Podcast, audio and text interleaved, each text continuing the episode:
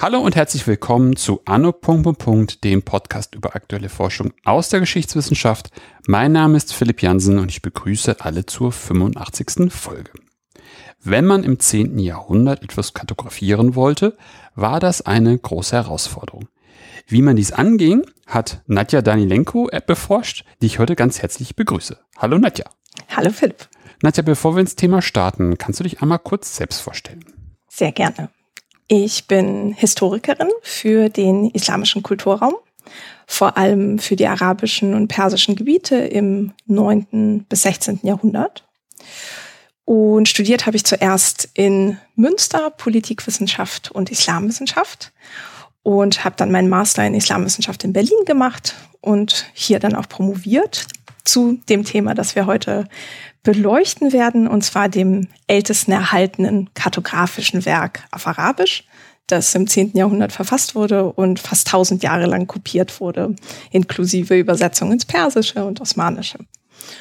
Und nach der Promotion habe ich zuerst am Hamburger Exzellenzcluster Understanding Written Artifacts geforscht, und zwar zu geografischen Manuskripten in Istanbul im 16. Jahrhundert, also am äußersten Rand meines zeitlichen Spektrums sozusagen. Und seit Anfang 2022 habe ich dann den akademischen Betrieb verlassen und arbeite bei der Geschäftsstelle der Helmholtz-Gemeinschaft in Berlin.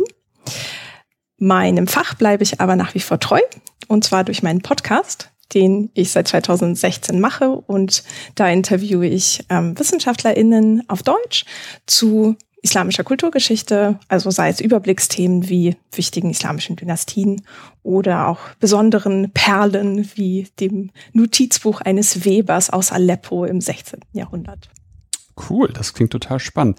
Wie bist du dann auf das Projekt gekommen oder auf das Thema gekommen, über das wir heute sprechen?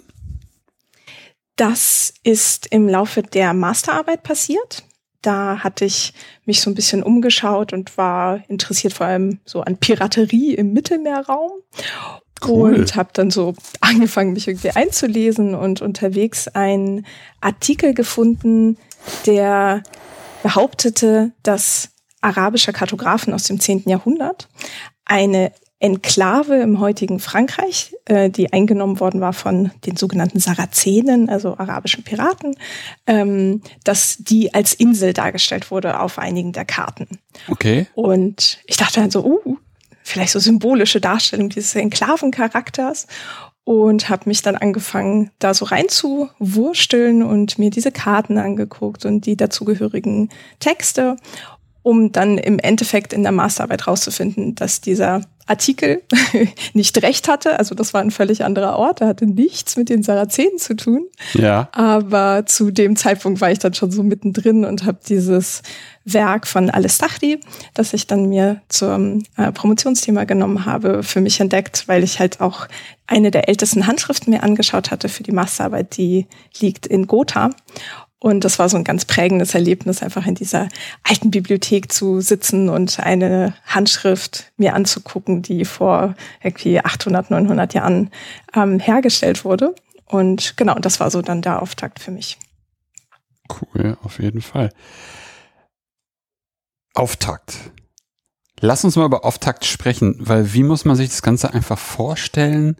Ähm, und wie bist du auch dann in das Thema reingekommen und hast da drüber nachgedacht oder auch recherchiert?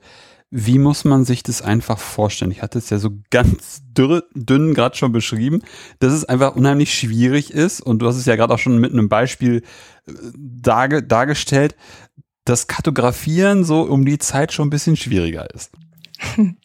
Das stimmt. Ich glaube, Kartografieren ist auch heute noch schwierig, ja. weil eigentlich jeder Kartograf oder in sehr viele Entscheidungen trifft und sie ja. dann halt durch diese Bilder, die dann produziert werden, kommuniziert. Und mhm. das ist eigentlich so der Trick, rauszufinden, welche Botschaft hat eigentlich der Autor, die Autorin gehabt. Mhm. Ähm, und ich glaube, dass dieser Fehler, von dem ich gerade auch sprach in ähm, dem Artikel, äh, auch ganz schön zeigt, ähm, dass in das Thema einzusteigen ein Bewusstsein braucht, zum einen von dem inhaltlichen Themenspektrum, also so, worüber haben arabische Texte, die die Welt beschreiben, geschrieben, was stand eigentlich drin, was für Informationen. Dann, warum kamen Karten dazu? Also welchen qualitativen Wert fügen sie dem zu? Mhm. Und das Letzte, was halt aber auch genauso wichtig ist, ist, wie wurden eigentlich Bücher produziert und reproduziert und weitergereicht? Was passierte da? Denn in, gerade bei Bildern, aber auch bei Texten passieren ja auch sehr viele so Übertragungsfehler, ne? dass der ja. Kopist müde war und irgendwie sich verschreibt oder denkt so, nee, ich weiß es viel besser und korrigiert dann da irgendwas.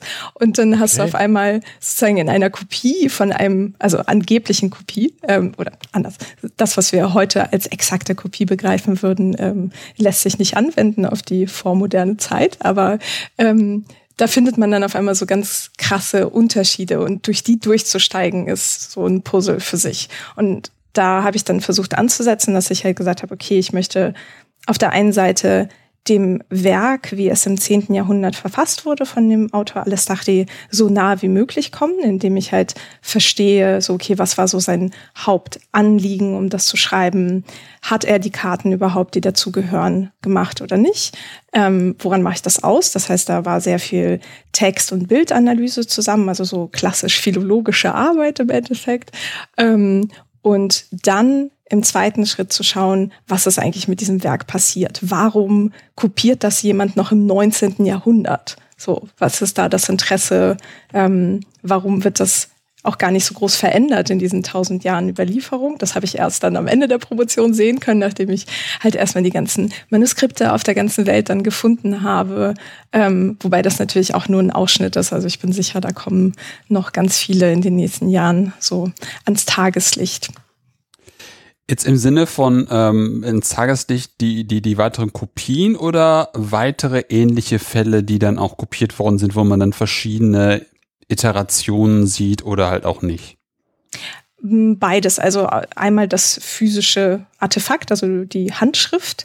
Ähm, da werden wahrscheinlich noch viele in den nächsten Jahren sozusagen entdeckt werden. Sie liegen wahrscheinlich einfach schon längst bekannt an irgendwelchen kleineren oder größeren Sammlungen, sind aber nicht korrekt oder überhaupt nicht irgendwie digital erfasst, so dass ich sie zum Beispiel, als ich damals angefangen habe, 2014, sie gar nicht gefunden hätte, weder in gedruckten Katalogen noch in ähm, ja so Verbunddatenbanken. Okay. Die werden jetzt erst aufgebaut. So, das heißt, diese Detektivarbeit überhaupt erstmal zu finden, okay, wo liegt denn das Werk? Unter welchem Titel liegt das Werk? Hm, das klingt nach etwas, was auch mein Autor sein könnte. Das gucke ich mir mal an. Also das ist so eine ganze Welt für sich, diese Katalogisierung. Ähm, die Titel von Werken wurden teilweise auch von Menschen, die die Sammlung erfasst haben in Katalogen, ähm, etwas kreativ gehandhabt. Also es war dann manchmal so, ah ja, in diesem Manuskript steht sozusagen kein äh, hervorgehobener Titel, der jetzt sagt, das ist das Werk. Aber auf mich wirkt das wie Geografie. Was sind denn so wichtige geografische Titel, die ich schon mal gehört habe? Okay, cool, so nenne ich das dann jetzt auch. So. Und Nadja dann 2014, die versucht, unter einem ganz bestimmten Titel ein Werk zu finden, scheitert dann äh, daran und ähm, genau, muss dann sich auf äh, Bildrecherche oder dann auf Kommentare und Empfehlungen von Leuten verlassen, die dann sagen, hey, könnte sein, dass du in dem Archiv nochmal nachschauen solltest. Ja, das ist aber schon mal ganz gut. Äh, so alles, was so den Bereich wissenschaftliches Arbeiten in dem Bereich betrifft, dass man da wirklich sehr erfindungsreich sein, sein muss und äh, überall seine Fühler hin ausstrecken muss, um, um, um da dann einfach weiterzukommen, weil das ja, ja, ähm, weil das nicht sehr einfach ist und nicht alles immer mit dem gleichen Titel abgelegt wird. Ähm, was war denn, also jetzt wenn, man, wenn wir jetzt einfach mal so fortschreiten in, in dieser, von, von, dem, von dem eigentlichen Ursprungswerk zu den ersten Kopien, was war so dein Eindruck oder was hast du herausgefunden? Was war die Idee dahinter, war, dass die ersten Menschen dieses Buch kopiert haben? Und wie hat sich das dann da irgendwie schon entwickelt? Also, dass die kopiert wurden, ist nichts Ungewöhnliches. Mhm. Also Wissen zirkulierte in der islamischen Welt sehr ähm, schnell und sehr breit. Vielleicht sollten wir dazu auch mal so ein bisschen den Kontext aufmachen. Also mhm. wenn ich von der islamischen Welt im 10. Jahrhundert spreche, ist das halt ähm, nominell jedenfalls der, das geografische Gebiet von heutigen Spanien, also Al-Andalus, bis nach Pakistan so ungefähr, bis als Sindh, das halt so nominell unter abbasidischer Herrschaft war. Und da gab es natürlich einzelne Bereiche und Herrscher, die sich hm, ja ähm, selbst geherrscht haben und nur Lippenbekenntnisse dem Kalifen in Bagdad gegenüber geliefert haben, aber offiziell war das sozusagen die islamische Welt.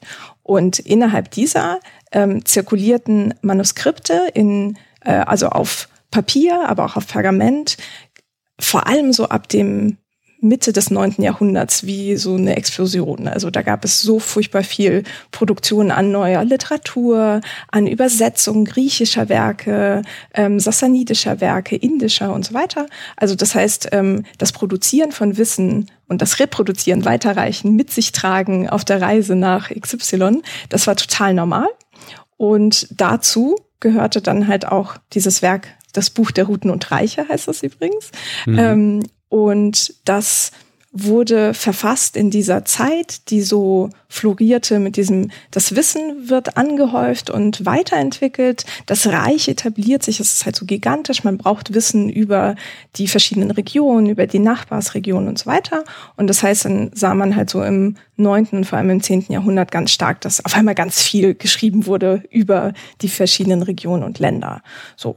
Und was jetzt das Werk von Alistachdi besonders macht in diesem Zusammenhang, ist, dass er, ähm, also sozusagen am Ausgangspunkt, wo ich versuche, mhm. das mal anzusetzen, ja. ähm, ist, dass er eine neue Ordnung eingeführt hat. Also okay. es gab es gab keine Standards oder so. Wenn mhm. du sagst, hey, ich möchte eine Geografie über die islamische Welt schreiben im Moment. 10. Jahrhundert. Die Norm. Genau. Dann hast du ganz unterschiedliche Modelle gehabt. Also es gab irgendwie Autoren, die haben die Welt in vier Teile eingeteilt. Andere haben sie irgendwie in zehn eingeteilt. Die einen haben bei Bagdad begonnen, weil das so das Zentrum der islamischen Welt und auch des Vorgängerreichs, ähm, also nicht Bagdad, aber die Region ähm, im Irak ähm, mhm. der Sassaniden war.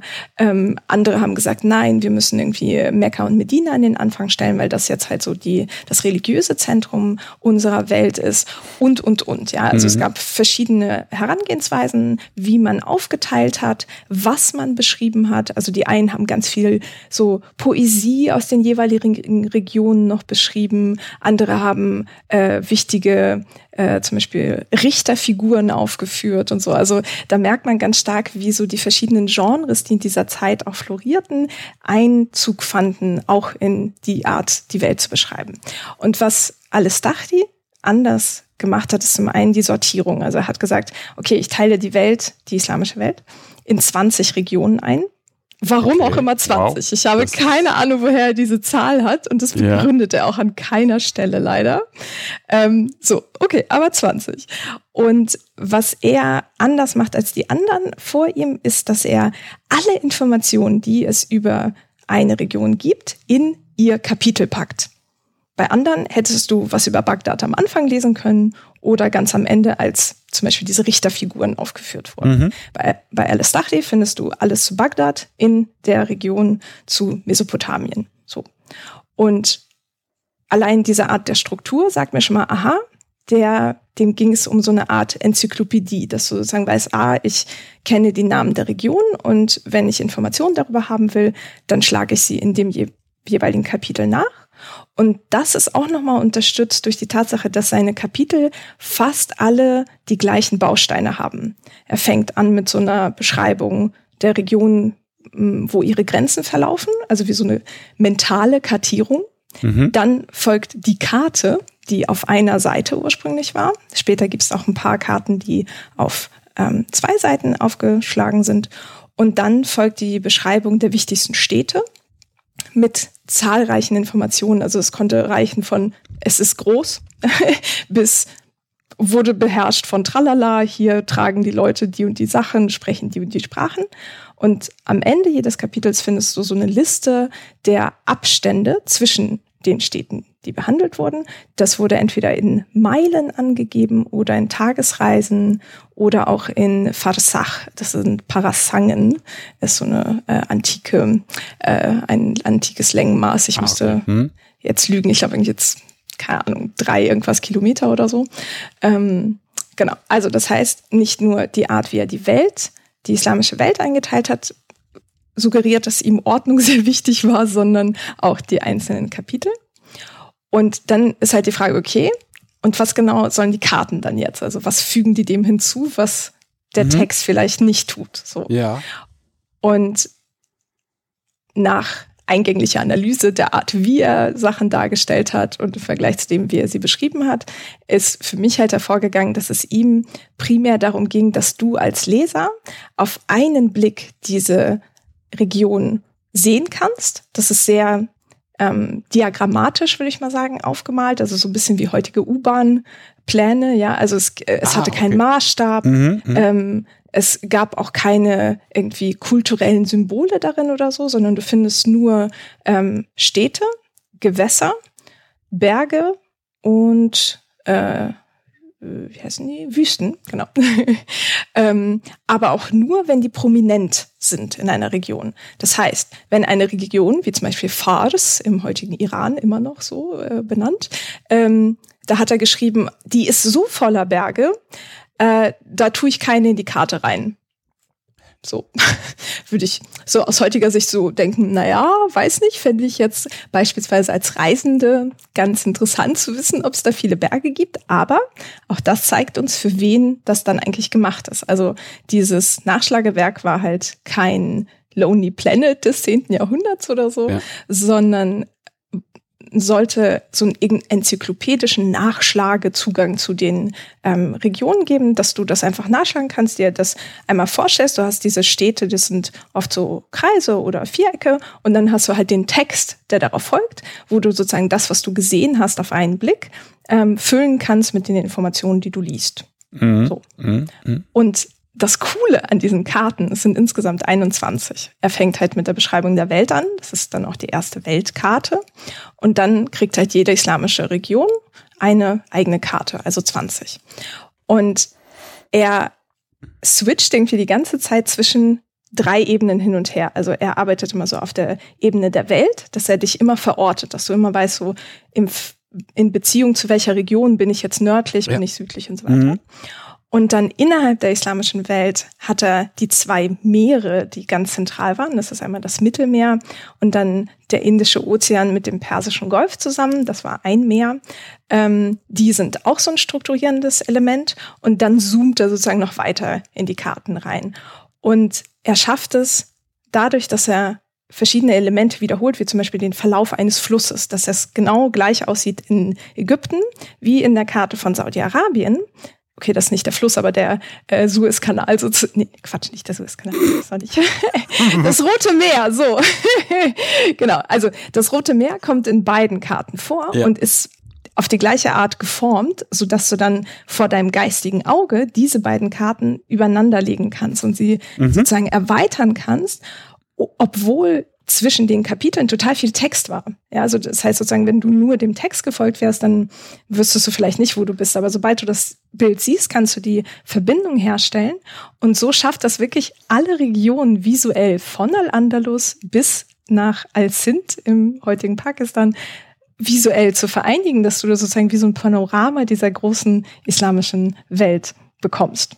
Und das war so der neue heiße Scheiß, den er gemacht hat so klingt's auch. Also das klingt wirklich ähm, ziemlich cool. Also hätte man jetzt für die, also das klingt so komisch, ne, aber das hätte man jetzt für die Zeit nicht gedacht, aber das ist halt, hat er sehr viel, sehr viel drüber nachgedacht, wie das Ganze funktioniert. Also selbst wenn er diese Einteilung von 20 Karten irgendwie willkürlich macht und das auch nicht groß begründet, aber das dann irgendwie so durchzudenken und auch so dieses Enzyklopädische finde ich auch ganz interessant.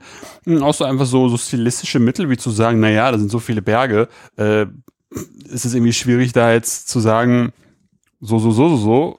Und dann dachte ich erst für einen Moment, dass das so mehr oder weniger eben kein Lonely Planet ist, sondern eher so für so Insider, die wissen, naja, da der Landstrich, das ist schon sehr hügelig und sehr bergig weiß man halt, ne? Finde ich ganz interessant. Ähm, ja, coole, coole, coole Beschreibung auf jeden Fall, dass wir, dass wir jetzt alle so eine Vorstellung irgendwie haben, wie das Ausgangswerk aussieht und, und was man sich eventuell dabei gedacht hat und wie es so aufgebaut ist. Ähm, aber was war denn jetzt, also wann wurde das das erste Mal dann kopiert? Und gibt es da irgendwelche Sachen noch zu erzählen? zu erzählen auf jeden Fall. Wann es zum ersten Mal kopiert oder auch verfasst wurde, ist nicht klar. Also das Original in Anführungsstrichen, also wir sprechen von Autographen, also etwas, was der Autor mit seinem Namen unterschrieben hätte, mhm. ähm, das ist nicht erhalten. Also es kann sein, dass es auch nie äh, ans Tageslicht kommen wird, weil es verloren, zerstört, was auch immer ist. Ähm, und dass die Tatsache, dass ich weiß, dass das am Anfang des 10. Jahrhunderts verfasst wurde, basiert auf dem Text, weil er da halt ganz oft Referenzen macht auf Ereignisse, wo ich sagen kann, aha, ähm, das ist für ihn also schon passiert oder noch nicht passiert und das kann man dann einordnen. Ist jetzt auch nicht irgendwie messerscharf. Manchmal spricht er von Dingen, die er sozusagen am Anfang des Textes noch ähm, schon wusste und dann auf einmal nicht mehr wusste und so. Also es ist nicht ähm, chronologisch von ihm auch äh, gesammelt oder aufgeschrieben worden. So, das heißt, ich weiß halt, nur dass es in dieser Zeit verfasst wurde und die älteste erhaltene datierte Kopie, muss man auch immer dazu sagen. Ist auch gut, ähm, dass du es machst. Mhm. Ja. Ähm, die liegt in Gotha tatsächlich. Also die ist von 1172. Ja. Und ist vielleicht, das würde mich ehrlich gesagt wundern, dass auf so einer Seite, die rekonstruiert wurde, steht Konstantinopel drauf, also Prostantinia. Und das wäre ein bisschen merkwürdig, wenn das im 12. Jahrhundert dort kopiert worden wäre. Aber warum auch nicht? ähm, und die zweitälteste datierte erhaltene Kopie ist in Leiden. Die ist von 1193. Das sind so die ersten oder sagen wir die ältesten, die erhalten sind. Die Leidener Kopie ist auch voll digitalisiert. Das ist wunderschön, sich anzugucken, gerade wegen der Karten. Kann ich sehr empfehlen. Können wir dann den Link ja auch gerne. Ja, auf jeden Fall. Ich wollte gerade schon fragen, kann man das verlinken? Auf jeden Fall, ja. Nee, super cool. Das ist ja mega ja. cool. Hm? Ja, oh, und die Gotha-Kopie ist auch 2000 18, glaube ich, oder 17 in das UNESCO-Weltdokumentenerbe aufgenommen worden, was den wunderbaren Vorteil hat, dass sie auch voll digitalisiert jetzt zur Verfügung steht. Und die können wir auch gerne verlinken. Und wenn du die beiden dir schon anschaust, siehst du, und damit komme ich auf deine Frage, was dann sozusagen, was passiert dann, wenn es anfängt, kopiert zu werden, mhm. dass die unterschiedlich sind. Ja. Und zwar, auch wenn du kein Arabisch kannst, also sozusagen die Textunterschiede nicht irgendwie wahrnehmen würdest oder so, aber einfach nur die Karten dir anschaust, siehst du, dass die Farben etwas unterschiedlich sind. Mhm. Ähm, was jetzt an sich nicht so ungewöhnlich ist, denn jeder Illustrator war ausgestattet mit den Pigmenten, die er halt gerade zur Hand hatte oder sich leisten konnte oder mhm. die der Kunde sich leisten wollte. So, ähm, das muss also noch nicht ähm, unbedingt was heißen, aber zum Beispiel ganz klar ähm, ist der Unterschied, dass in der Leidener Kopie alle Gewässer blau dargestellt werden und in der Gotha-Kopie ähm, Süßwasser blau ist und Salzwasser grün. Und das mhm. findest du auch in ganz vielen anderen Kopien. Und das scheint so ein visuelles Artefakt sozusagen zu sein. Ich glaube, das hatte er am Anfang gemacht, dass er diese ähm, Unterscheidung zwischen den Gewässern auch visuell abgebildet hat. Ähm, auch wieder, er beschreibt nie oder fast nie explizit, warum er Dinge tut, ja. Aber wenn als ich den Text durchforstet habe, habe mhm. ich halt gesehen, dass immer wenn er bei einem Meer, also ein Binnengewässer oder halt einem größeren Meer wie dem Mittelmeer, ähm, sagt, dass es halt ähm, Salzwasser führt, dann ist halt die Karte auch grün. So, das heißt, dieser einfache Vergleich zeigt dann so, okay, das könnte ähm, ja für ihn irgendwie eine Bedeutung gehabt haben, warum auch immer. Ähm, also da bin ich noch nicht hintergestiegen. ähm, genau. Und diese Unterscheidung zwischen der Art von Gewässern, die ähm, verschwindet dann so über die Jahrhunderte des Kopiertwerdens. Beispielsweise. Mhm. Mhm. Aber das ist ja auch schon mal ganz interessant, wenn man sich dann auch noch überlegt, dass, also ich finde das so wahnsinnig, wird sozusagen, dass, dass man das einteilt ne, in salzig und süß, ist ja per se, kennt man heutzutage jetzt nicht. Also die Unterscheidung wird ja meines Wissens gar nicht gemacht. Aber finde ich ganz interessant, dass es dann irgendwann so verschleppt wird. Also irgendwann muss es da so einen Abzweig gegeben haben, dass irgendeiner ja dann sich überlegt hat, vereinfachen wir jetzt irgendwie so noch Wasser und fertig. Äh, genau, und das ist auch wieder so ein total spannender Punkt, wo man sich die Buchproduktion angucken muss. Ja. Denn, also es kann sein, dass Alistachdi selbst das im Laufe der Evolution seines Werkes sich selber überlegt hat. Also es war ganz normal, dass du ähm, verschiedene Versionen deines Werkes äh, veröffentlichst. Ja, Echt? also so, ja. Ach so, genau. okay. Ähm, also das war jetzt nicht ungewöhnlich, dass ein Autor im Laufe seiner Lebenszeit irgendwie sein eigenes Werk nochmal nachbessert, ändert und so weiter. Und dann zirkuliert das halt in unterschiedlichen Versionen. Und du weißt aber vielleicht gar nicht, dass es halt noch in, dass du gerade Version C vor dir hast und äh, ja, Version B genau. ist irgendwo am anderen Ende der Welt. So, das heißt, also diese ähm, die Veränderung der Farbgebung kann von Alistachdi selbst eingeführt worden sein oder kann von einem Illustrator, der genauso wie ein Kopist durchaus kreative Schübe mal gehabt haben kann, ja, äh, oder weil er kein grünes Pigment hatte, äh, hätte er auch sehen können, hey, hier steht ja, das ist ein Meer und das andere Meer habe ich auch schon blau gezeichnet. Oh, ich mache das jetzt einfach mal alles blau. So, also ähm, du, du hattest halt auch diese Arbeitsteilung. Es gab jemanden, der den Text abgeschrieben hat, wenn eine mhm. neue Kopie hergestellt wurde. Und wenn der Mensch fertig war, dann ging das dann an den Illustrator. Und der ähm, konnte da genauso nochmal so Änderungen einbauen. Und äh, genau, also das heißt, es muss nicht immer mit Absicht ähm, passiert sein. Und es ist total schwierig, den Finger drauf zu legen ähm, und zu sagen, wer genau das jetzt ähm, eingeführt hat. Das finde ich aber immer, das finde ich aber echt ganz spannend, dass du das die ganze Zeit irgendwie ungefragt auch so einbaust, dass du immer wieder auch so sagst, die Herausforderung mit solchen Quellen zu arbeiten, äh, was sein kann, wie man das belegen kann oder auch im Zweifelsfall nicht belegen kann und dass das dann einfach ein Füllhorn an möglichen Varianten sein kann, wieso, weshalb, warum. Mir kam gerade einfach so die Idee, dass der Kopist vielleicht gar nichts, also gar nichts von den Sachen gemacht hat, sondern einfach nur so sich vertan hat und einfach, um es dann von da aus äh, identisch zu machen, hat er einfach alles blau gemacht und äh, nicht mehr die, die, die Klassifizierung von süß und, und salzig gemacht. Das finde ich aber total spannend, ähm, dass, dass das einfach natürlich damals so war. Ne? Also das einfach so, so, so nonchalant, das, das ist einfach gemacht worden. Und äh, jetzt äh, 900 Jahre später sitzt man dann da und muss dann da irgendwie Sinn, äh, Sinn reinbringen. Das finde ich, finde ich total interessant, wie du das, wie du dich dem angenähert hast.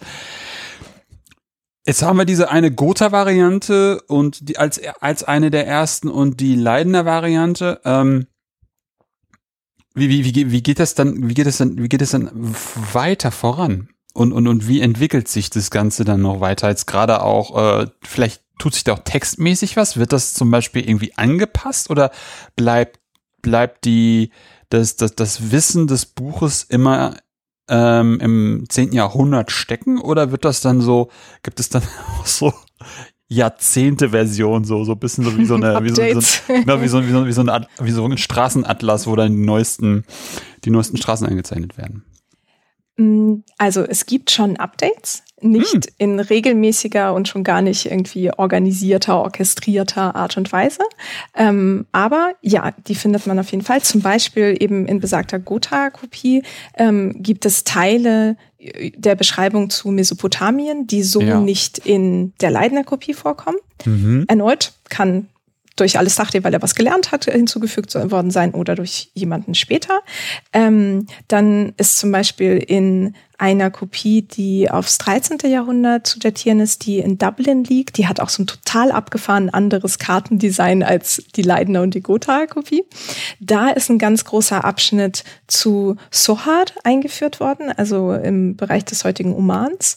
Ah, ähm, okay. Das mhm. eine ganz wichtige Handelsstadt gewesen war im 10. und 11. Jahrhundert. Mhm. Und das ist so ein Zusatz, den wir in späteren Werken auch finden. Und da, da merkt man so, also irgendjemand hat versucht, den Text zu aktualisieren, ja. wenn er auf eine Stelle gestoßen ist, mit der er sich auskannte. Also, ne? Okay. Also wenn du sozusagen deine eigene Heimatregion dir anschaust und sagst, hey, aber ja. ich weiß doch, diese Stadt gibt es gar nicht mehr oder diese Art von Häusern werden gar nicht mehr gebaut, so, dann wurde das teilweise so chirurgisch hinzugefügt, so ähm, ohne da jetzt großes Aufsehen zu erregen. Und manchmal gibt es aber relativ große Passagen, die hinzugefügt werden. Und was ja.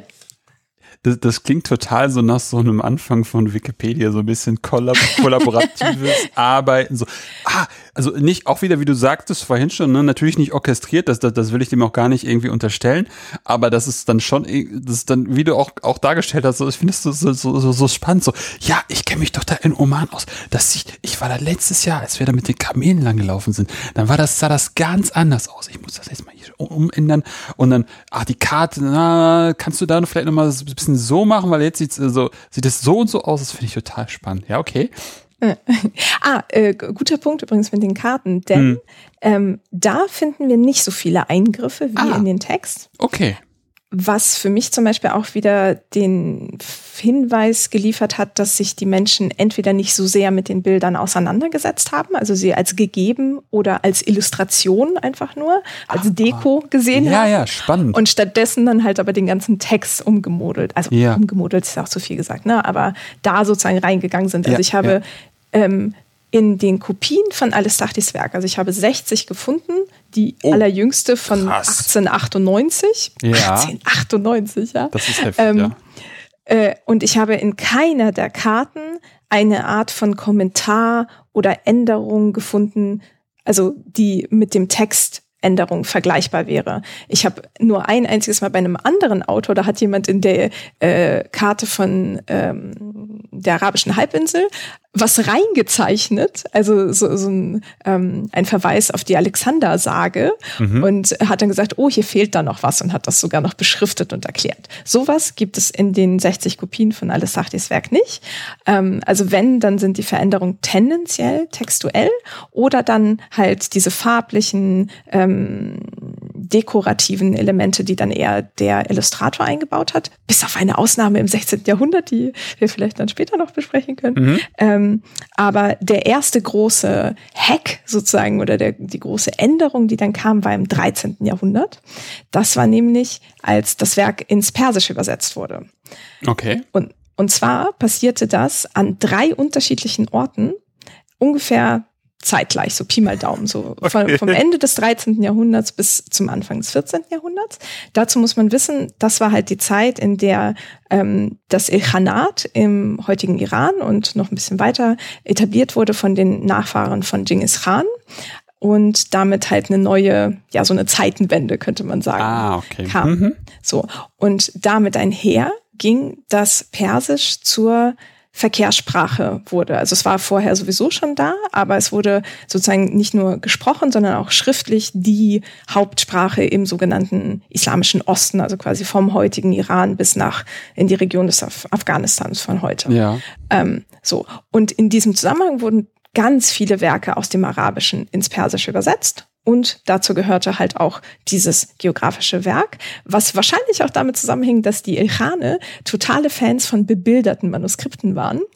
Und dieses Werk hatte schon Bilder, so wie praktisch. Alles gut gemacht, und alles richtig gemacht. genau. Und das Spannende für mich war halt zu sehen, dass diese Übersetzungen so gut wie gar keine Veränderung eingebaut haben. Also, wo man gedacht hätte, hey, ne, neue Herrscher, bauen wir sie doch in diese Geografie mit ein und so. Nein, gibt keine zeitlichen Updates. Es ist dasselbe Bild, literally, aber auch textually, ähm, mhm. das alles Tachti im 10. Jahrhundert von der islamischen Welt präsentiert hat. Und das wird jetzt in der neuen Lingua Franca zugänglich gemacht.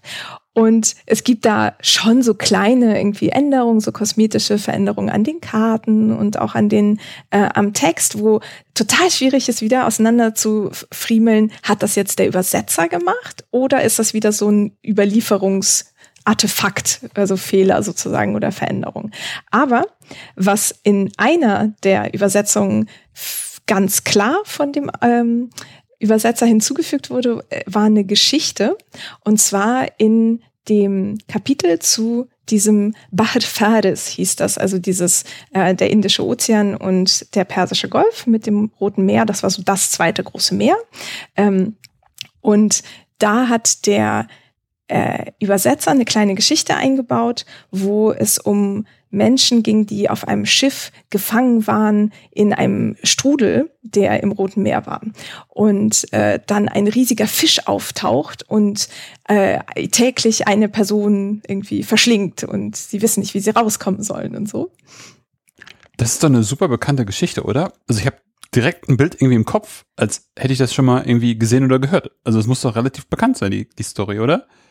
Ja, kann ah, okay. sehr gut sein, denn äh, in verschiedenen Versionen zirkulierten ähnliche Geschichten über auch verschiedene Orte im Roten Meer, mhm. in anderen geografischen Texten, in so Seefahrerberichten, auch aus dem 10. und späteren Jahrhunderten. Also das scheint irgendwie so in der Luft geschwirrt zu haben, man mhm. kannte das. Und wer kannte das? Personen, die am Roten Meer in der Nähe von diesem Wirbel- oder Problembereich lebten, was halt darauf hinweist, dass der Übersetzer auch von dort kam. So, deswegen hat das wieder so eingebaut, weil ah, es ihm halt ja. vertraut war. Äh, äh, äh. Und, und das wieder, also die Version, in der er es eingebaut hat, das, äh, die habe ich so in keinem anderen Text gefunden, aber so, so Ähnlichkeiten wie, also wie retten sich die Seemänner, ähm, wie verteidigen sie sich gegen äh, diesen Fisch. Finde ich, finde ich auch total interessant. Wieder so ein, wieder so ein regionales Spezifikum. Aber was ich auch ganz interessant fand, war auch wieder deine, deine, deine einführende Bemerkung, dass es einfach nur übersetzt worden ist. Also als, als, als, als hätte man damit jetzt so ähm, Wissen tradieren wollen, überhelfen wollen in die neue Zeit, wo du ja eigentlich auch gesagt hast, das, das stelle ich mir irgendwie auch so vor, sozusagen die neuen Herrscher schreiben die Geschichte um. Und dass das nicht stattgefunden hat, finde ich, ist ja auch schon, hast ja auch gesagt, bemerkenswert. Und dass dann einfach nur diese mal wieder so eine regionale, so ein bisschen Re Regionalkolorit da eingeführt worden ist, eingefügt worden ist mit dieser Geschichte. Aber ansonsten nicht. Spannend. Ja, wobei die Geschichte umgeschrieben wurde schon, aber das passierte in Chroniken, also in einem anderen Genre. Und mhm. in Geografie anscheinend, also jedenfalls in dem Fall, nicht so sehr. Nee, nee, nee, nee, das ist mir schon klar, dass, dann, dass es dann sicherlich noch so, so, so ähm, Texte gibt, wo das dann, wo das dann geschrieben wird aus deren Perspektive und deren Perspektive ist dann natürlich eine andere Perspektive als die andere Perspektive. Aber das ist dann wirklich so ein Uhrwerk, sag ich mal, mh, mm, unbelassen einfach nur übersetzt wird. Punkt. Und mhm. mehr da jetzt nicht groß eingegriffen wird. Das finde ich echt ganz interessant. Ähm, ja verweist auch auf etwas, was ich in anderen Jahrhunderten genauso bei dem ja. Werk gefunden habe. Und also das, dasselbe wiederholt sich im 16. Jahrhundert in Istanbul. Mhm. Dort gibt's aber auch total krasse Änderungen teilweise. Und ich glaube, dass das sehr stark darauf verweist, wie wichtig Traditionen und das Erhalten von altem Wissen ähm, war. Also an allen Höfen, sei es jetzt irgendwie die Ilkhane oder die Abbasiden im 10. Jahrhundert, die haben ja auch ganz viel Griechisches übersetzen mhm. lassen und so. Also das spielte immer eine große Rolle. Mhm, finde ich aber, finde ich, find, genau, genau darauf wollte ich hinaus. Das finde ich ganz interessant, dass du das immer nochmal zusammengebunden hast, dass das bei der weniger auch, eine, auch so ein Trend war, das so zu machen, um einfach das Wissen zusammenzuhalten. Ähm, Im besten Fall in der, in der neuen Lingua Franca, also in der neuen äh, Sprache, die überall gesprochen wird, dass da auch alle Leute, die der Sprache mächtig sind, da irgendwie dran partizipieren können und dass das Wissen nicht irgendwie verloren geht, weil ist ja in Arabisch, das, das kann ja jetzt keiner heute mehr sprechen. Ähm, Finde ich ganz interessant. Jetzt hast du gerade schon aufgemacht, wir sind jetzt eigentlich im 13. Jahrhundert mit der, mit der Gutta-Variante und der Leidener-Variante, haben jetzt gerade schon über die persische Übersetzung gesprochen. Und ähm, also du hast gerade schon über die osmanische Variante gesprochen. Ähm, mhm. Gibt es denn dazwischen dann auch noch, äh, auch, auch noch andere Varianten, die äh, besprechenswert sind? Oh ja, sie nickt. Ähm, mhm. Dann würde ich genau. sagen.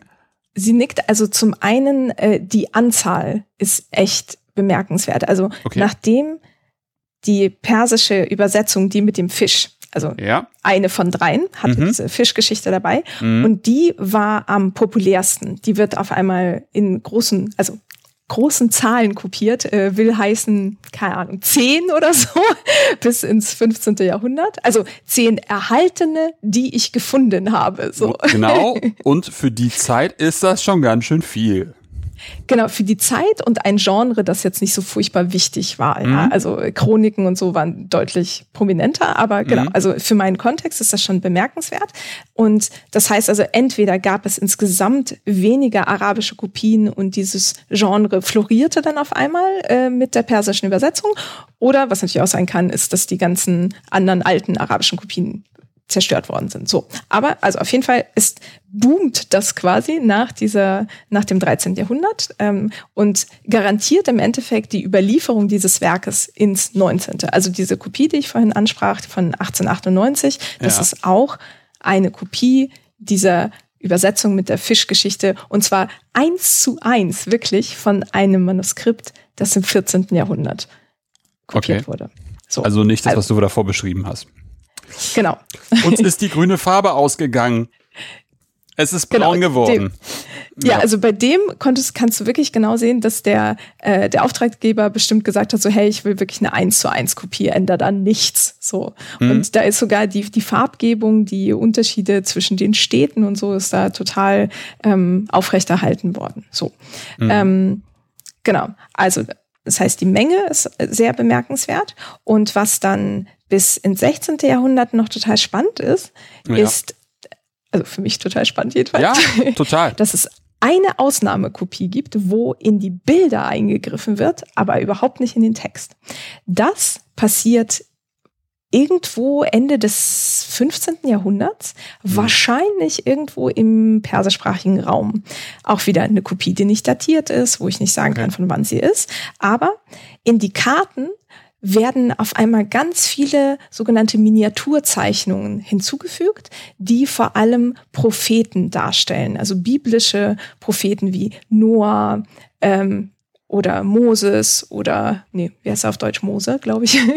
ähm, äh, genau, oder ähm, Jonas und der Wal sind dann in der Karte von diesem persischen Meer, diesem großen, ähm, auf einmal hinzugefügt und dann auch so äh, florale Elemente und ähm, Tiere noch hinzugefügt, die es halt vorher überhaupt nicht gab. Ich habe ja gesagt, ne, es gab Städte, es gab äh, irgendwie Gewässer, Berge und Wüsten. Das war's, ja.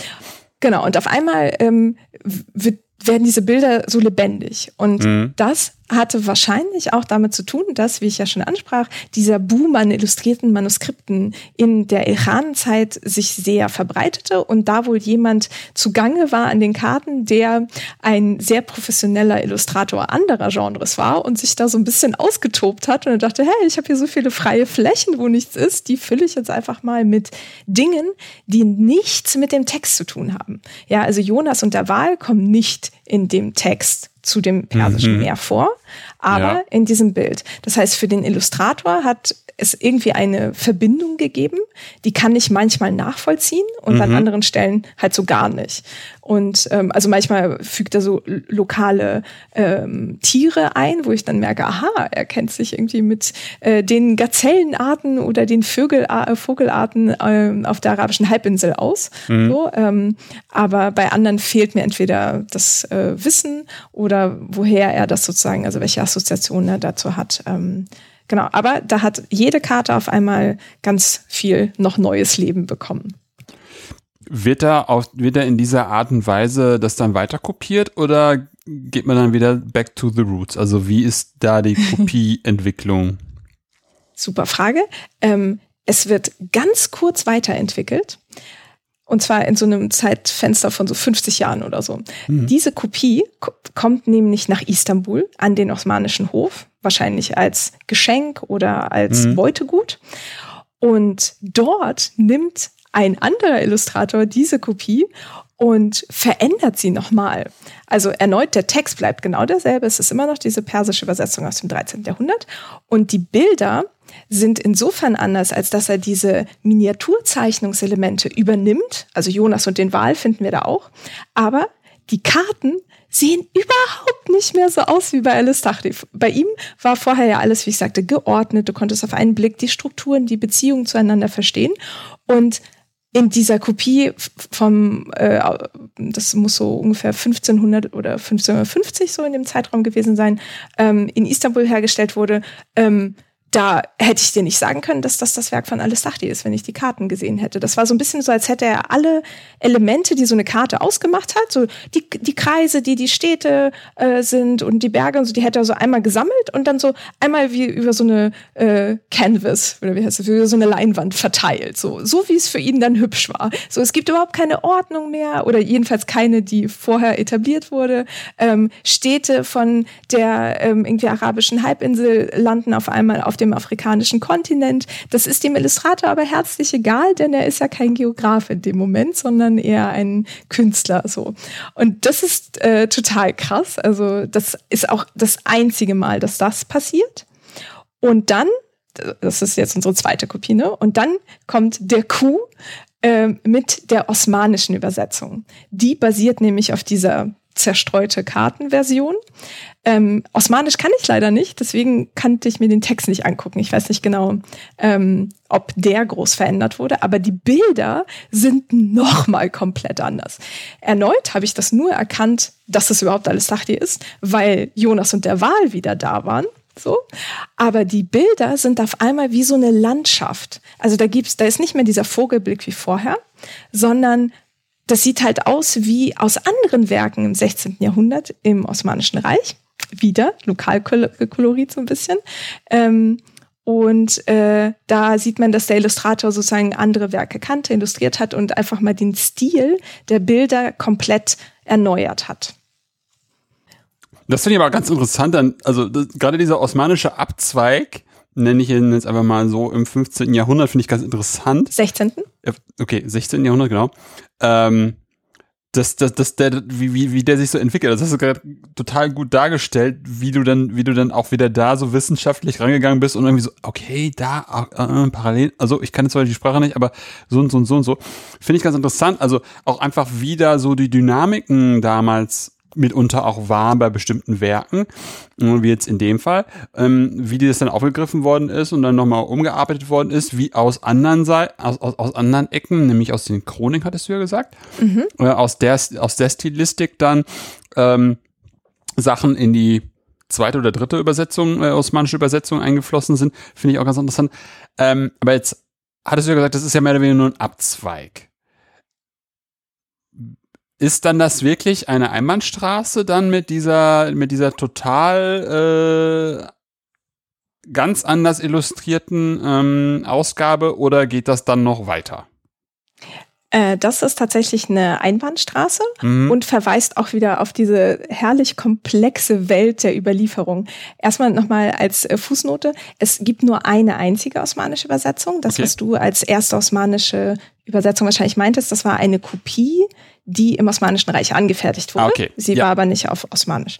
Ähm, genau, per Persisch war halt auch so eine Verkehrssprache dort. Mhm. Insofern war es kein Problem, dass das eine persische Kopie war. Ähm, und zwar ist es dann so, dass mit dieser wirklich auf osmanisch gemachten Übersetzung mit diesen total anderen Bildern. Ähm, zum einen verweist das halt darauf, was überhaupt im 16. Jahrhundert im Osmanischen Reich los war. Ja, das expandierte maximal in dieser Zeit und hatte halt auch wirklich den Anspruch, dieses, ähm, wir wollen ein neues Universalreich sein und die Wissenstraditionen sammeln und entwickeln und fortführen und so weiter. Und da gab es dann halt auch illustrierte Chroniken, zum Beispiel von Matrak Nasuch, der ähm, Bagdad beispielsweise oder überhaupt seine ganze Darstellung von ähm, Städten in seiner Chronik sind total so wie in der osmanischen Übersetzung. Also da merkt man, dass es halt einmal so ein visueller Trend ist, der aufgegriffen wird, aber auch so ein Wissenskanon sozusagen, der da mit Einfluss findet.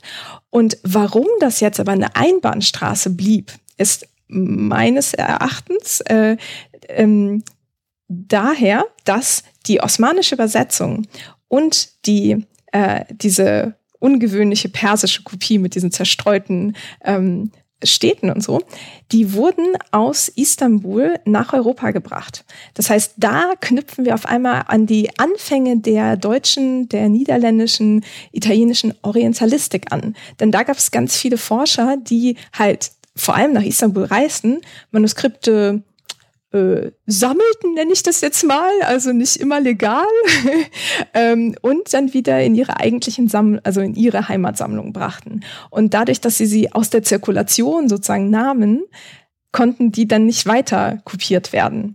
Und ah, okay. deswegen habe ich halt wenigstens noch keine Kopien von diesen außergewöhnlichen visuellen äh, Typen gefunden. Und die anderen Linien, die es halt vorher schon gab, die wurden fröhlich weiterkopiert auf Arabisch und auf Persisch. Aber die osmanische Kopie habe ich bislang nur in einer, in einem Manuskript gefunden. Das liegt in Bologna. Und diese ungewöhnliche persische Kopie mit den zerstreuten Städten, die liegt in Wien. Und ähm, Genau, anderswo habe ich solche Abbildungen noch nicht gefunden. Was auch ein total interessanter Gedanke ist, den man einfach mal auch weiterdenken kann, ne? dieses, was passiert, wenn solche Manuskripte mitgenommen werden und der Kopist kein, keine Vorlage zumindest an, an diesem Ort mehr hat und diese Variante, wenn sie nicht vorher schon kopiert worden ist, nicht mehr wieder kopieren kann. Also da habe ich ehrlich gesagt noch nie drüber nachgedacht. Deswegen fand ich es ganz super, dass du das gerade nochmal so dargestellt hast, dass das dazu führen kann, dass das dann halt Sackgassen oder Einbahnstraßen sind und dass es dann in, mit der Variante oder der Version oder der Art nicht weitergeht oder diese nicht weiter kopiert wird. Mhm. Jetzt sind wir sozusagen, sind wir dann ja wieder ein ganzes, ganzes Schrittchen wieder zurück, weg von dem kurzen Ausflug äh, ins Osmanische mit den, mit den, mit, mit den Varianten, die da gemacht worden sind. Wie ist es denn dann mit der, mit der Variante, die dann in, in Gotha und in Leiden liegt, beziehungsweise deren, deren, ja, fortfolgende Varianten? Wie ist es da weitergegangen mit? Da ist es weitergegangen bis ins, oh, da müsste ich jetzt lügen, ich glaube so 17., 18. Jahrhundert. Ich habe tatsächlich versucht, so eine Art Stammbaum zwischen den Handschriften. Ja, muss man ja machen, ne? sonst kommt man da ja total durcheinander. Genau, ähm, das habe ich auch in, in meinem Buch tatsächlich visualisiert oder versucht mhm. jedenfalls, weil äh, ja ich auch so rekonstruieren wollte, so wo, wo sind eigentlich Lücken? Und da gibt es, also vor allem bei der Überlieferung der arabischen Handschriften gibt es eine ganz große Lücke zwischen dem 14. und 17. Jahrhundert. Da habe ich kaum Kopien. Okay. Dafür dann aber total viele persische. Und ja. dann tauchen auf einmal wieder im 19. Jahrhundert ähm, arabische Kopien auf, die jetzt nicht direkt auf die Gotha oder Leidner Version zurückzuführen sind, aber auf mehrere Kopien, die am Osmanischen Hof ähm, hergestellt wurden. Und das war ein total guter Punkt von dir eben, dass du meintest, so, äh, wenn der Kopist nicht so viele äh, Modelle hatte zum Arbeiten. Der ähm, osmanische Sultan ähm, Mehmed II., Mehmed der Eroberer, der Konstantinopel äh, auch erobert hat. Seitdem ist es Istanbul dann irgendwann, also wurde es dann später, ist auch egal, lalala. Ja, ähm, ja. Äh, der war schon darauf äh, bedacht, dass viele Kopien von Werken an seinem Hof waren. Also dass mhm. er nicht nur irgendwie so eine Prachtkopie von etwas anfertigen ließ, sondern auch mhm. so so Everyday Copies so für seine Angestellten, die dann halt, die mussten halt auch versiert sein, die mussten sich auskennen. So und zum Beispiel eine Abschrift von so einer Everyday Copy, ja. ähm, die ist auf einmal im 19. Jahrhundert von einem äh, deutschsprachigen Orientalisten angefertigt, gesammelt, was auch immer beides. Der hat da, glaube ich, manchmal so ein bisschen reingegriffen. Ähm, taucht dann auf einmal wieder auf. Und das passiert auch mit persischen Versionen und verweist wieder wunderschön auf den Kontext der Entwicklung des Faches der Orientalistik, denn die guten Diplomaten und Orientalisten reisten weiter und fertigten teilweise selber Kopien an. Und äh, dazu gehört zum Beispiel eine persische Kopie, die eigentlich im äh, heutigen Afghanistan im 19. Jahrhundert angefertigt wurde und von einem ähm, Wissenschaftler, glaube ich, ich glaube, er war Historiker, ähm, aus dem Zarenreich mitgenommen wurde nach St. Petersburg und dort identisch abgeschrieben wurde. Und wir finden dann in diesen Kopien aus dem 19. Jahrhundert auch ganz viele so Bleistiftkommentare von diesen Wissenschaftlern und Diplomaten, die dann sagen, oh, dieser Ort heißt in meiner Sprache so und so oder ich habe das in der und der Kopie aber so geschrieben gesehen und so. Und dann siehst du auf einmal diese Spuren der wissenschaftlichen Auseinandersetzung mit dem Text. Also gar nicht mehr so sehr die Klienten, die das ähm, äh, irgendwie lesen oder sich ins Regal stellen, die Herrscher oder so, äh, sondern halt die Forschenden. Und das, ja, finde diese ganzen Elemente so schön, dass du durch diese tausend Jahre der Überlieferung immer so wie so kleine Fenster in die verschiedenen Kontexte bekommst und so Anhaltspunkte dafür, was interessant war, warum man Wissen überlieferte und in welchen Kontexten das passiert ist. Vor allem, dass jetzt, dass jetzt dann auch mal so editorische Bemerkungen reingeschrieben werden und nicht einfach der Text entsprechend geändert wird und dadurch dann nochmal so eine Metaebene reinkommt, ähm, die dann auch begründet, warum da jetzt diese Bemerkung steht, nämlich ich habe das mal anders gehört oder anders geschrieben gesehen und ja. das dann, dass man, dass, dass du als Forschende jetzt am Ende dann darauf rekurrieren kannst und äh, nicht sagen kannst, sagen musst, sorry, ähm, es wurde gemacht, ich weiß nicht warum, ähm, es ist ja. da irgendwas passiert. Nee, das ist doch total interessant und auch total schön, dass das dass, dass dann einfach so Zeiten, also dass man wieder so kleine Facetten, Vignetten man so sehen kann, wie was, wie, wie dann unterschiedlich damit umgegangen ist. Mhm. Ja. Ja, zum Beispiel in einer arabischen Kopie in Dublin. Ich hatte ja schon eine erwähnt, die so abgefahrenes Design mhm. hatte und es liegt noch eine zweite da, die irgendwann im 18. Jahrhundert wahrscheinlich kopiert wurde. Mhm. Und in dieser arabischen Kopie aus dem 18. Jahrhundert hat halt jemand, der sich leider nicht mit seinem Namen und äh, Geburtsdaten ausgewiesen hat oder so, hat mit Bleistift dazu geschrieben, in der Kopie in Berlin also wirklich Berlin, ja, also mit, also auf Arabisch geschrieben, aber ähm, halt äh, da steht das und das. So. Und das heißt halt, dass ne, der Mensch halt beide gesehen haben muss, die Unterschiede sich irgendwo aufgeschrieben haben muss und ja, das äh, immer auf den Spuren der verschiedenen Reisenden und Forschenden zu sein. Hm. Nee, das klingt total, klingt total cool und das ist irgendwie, glaube ich, ein, ein, ganz schöner Punkt, ne? Wo, wo, wo, bis wohin du dann einfach dein, dein, dein Projekt getrieben hast, dass, dass, du sogar gesehen hast, dass es da eine Berliner Ausgabe gegeben haben muss, die jemand gesehen hat und sich darauf bezieht, ähm, in einer anderen Variante. Ähm, das ist ja total cool. Ähm, wenn, wenn wir jetzt einfach, wenn die Leute da jetzt mal oder die, die bis dato jetzt zugehört haben und das auch spannend finden wie ich, weil ich finde das echt interessant, weil wie gesagt, ich kenne mich mit der Zeit nicht aus und finde das einfach so, so, so total schön, sich da mal so reinzudenken und, und, und, und wie gesagt, mit der Einbahnstraße-Version weggenommen, gesammelt in Anführungszeichen, ich habe gesammelt, ähm, finde ich das ganz interessant, einfach oder einfach ganz schön, wie, wie das alles irgendwie ist und wie, wie du da dem Ganzen auch auf die Spur kommen bist. Was hättest, was könntest du den Leuten ähm, empfehlen, um sich noch weiter in dieses Thema einzulesen? Also als erstes mein eigenes Buch, da bin ich tatsächlich sehr stolz drauf. Ich habe ein Jahr lang an meiner Disk gesessen und sie in einen Text umgewandelt von vorne bis hinten, der lesbar ist und hoffentlich auch für Fachfremde nachvollziehbar. Ist auf Englisch und heißt Picturing the Islamic World, The Story of Al-Istachris Book of Roots and Realms. Und da gibt es auch ganz viele Bilder aus diesen vielen Handschriften, die ich sehen durfte. Mm, ich habe dann noch ein paar Artikel zu Geographen im 10. Jahrhundert verfasst, die demnächst bei der Enzyklopädie of Islam erscheinen werden. Das ist so das Standardnachschlagewerk für Islamwissenschaft.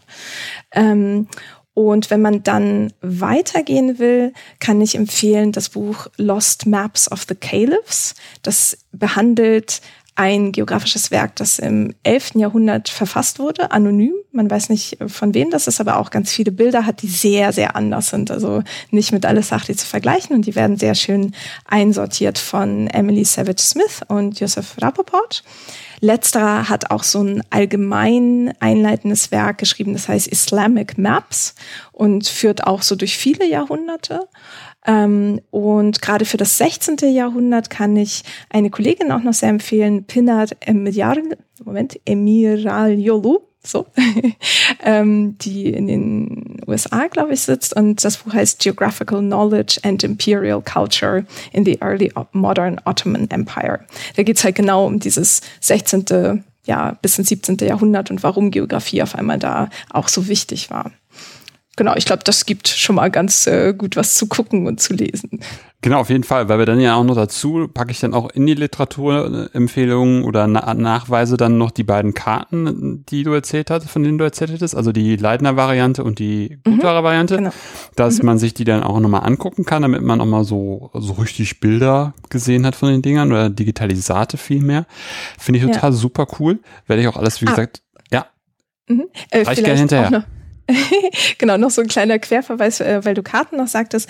Ähm, ich habe in meinem eigenen Podcast eine Folge dazu gemacht, wo ich ah. von Fabiola Heinen interviewt ja. wurde. Und da ähm, beschreibe ich nochmal ganz exakt die Bilder. Also wer quasi sich nicht selber durch die Handschrift äh, irgendwie wühlen möchte, so ein bisschen Anleitung will, das ist die 40. Folge bei mir. Da ist das auch mit Legende versehen und so. Also ist ein bisschen an die Hand genommen. Sehr gut. Genau.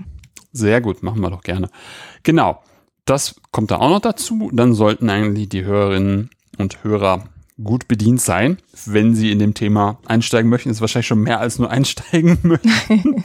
ähm, aber nee, das ist, ist einfach eine schöne, schöne Breite, schöne Bandbreite an, an Sachen, die du, die wir da irgendwie reinschreiben können, wo, glaube ich, jeder was findet, der was haben möchte. Hättest du noch eine Gastempfehlung für mich?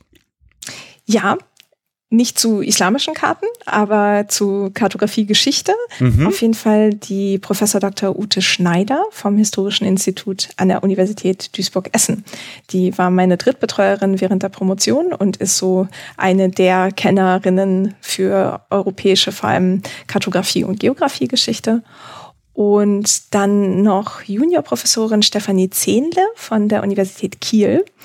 Die macht außereuropäische Geschichte mhm. und forscht zu sehr unterschiedlichen Themen, aber unter anderem auch zu geografischen Vorstellungen in Sokoto in Nigeria. Und äh, wir hatten uns mal bei einer Konferenz auch kennengelernt und das war ganz spannend, weil sie meinte, dass so bestimmte Dinge, die ich aus meinem sozusagen super alten Thema kannte, bei ihr auch so im 18., 19. Jahrhundert noch auftauchten. Genau. Spannend. Finde ich beides super interessant. Ich bin mir bei der zweiten Gastempfehlung nicht ganz, ich glaube, den Namen habe ich schon mal gehört irgendwann. Cool. Nee, aber das klingt total spannend und dann ähm, hoffe ich auch, dass die beiden Lust haben, auch mal mit mir über Karten zu sprechen. Das äh, ist echt super interessant. Ja, vielen herzlichen Dank auf jeden Fall für dieses spannende Gespräch. Das war wirklich sehr, sehr interessant. Wieder auch wieder in einer Zeit, äh, wie gesagt, wo ich jetzt nicht so bewandelt bin. Aber da auch mal eine Lücke etwas zu schließen, hat auf jeden Fall Spaß gemacht. Vielen herzlichen Dank für das Gespräch. Sehr gerne. Ich bedanke mich auch. Ja, und das war's für heute bei Anno Punkt, Punkt. Wenn es euch gefallen hat, empfehlt den Podcast gerne weiter. Ihr könnt ihn übrigens über iTunes, Spotify oder eine Podcast-App eurer Wahl abonnieren und hören. Wenn ihr mich auch unterstützen wollt, findet ihr auf der Webseite einen Spendband zu PayPal. Wenn ihr selber forscht und über euer Projekt sprechen wollt, macht es so wie Nadja und kontaktiert mich einfach per Mail oder per Twitter. Ansonsten hören wir uns bald wieder. In diesem Sinne, auf bald und tschüss.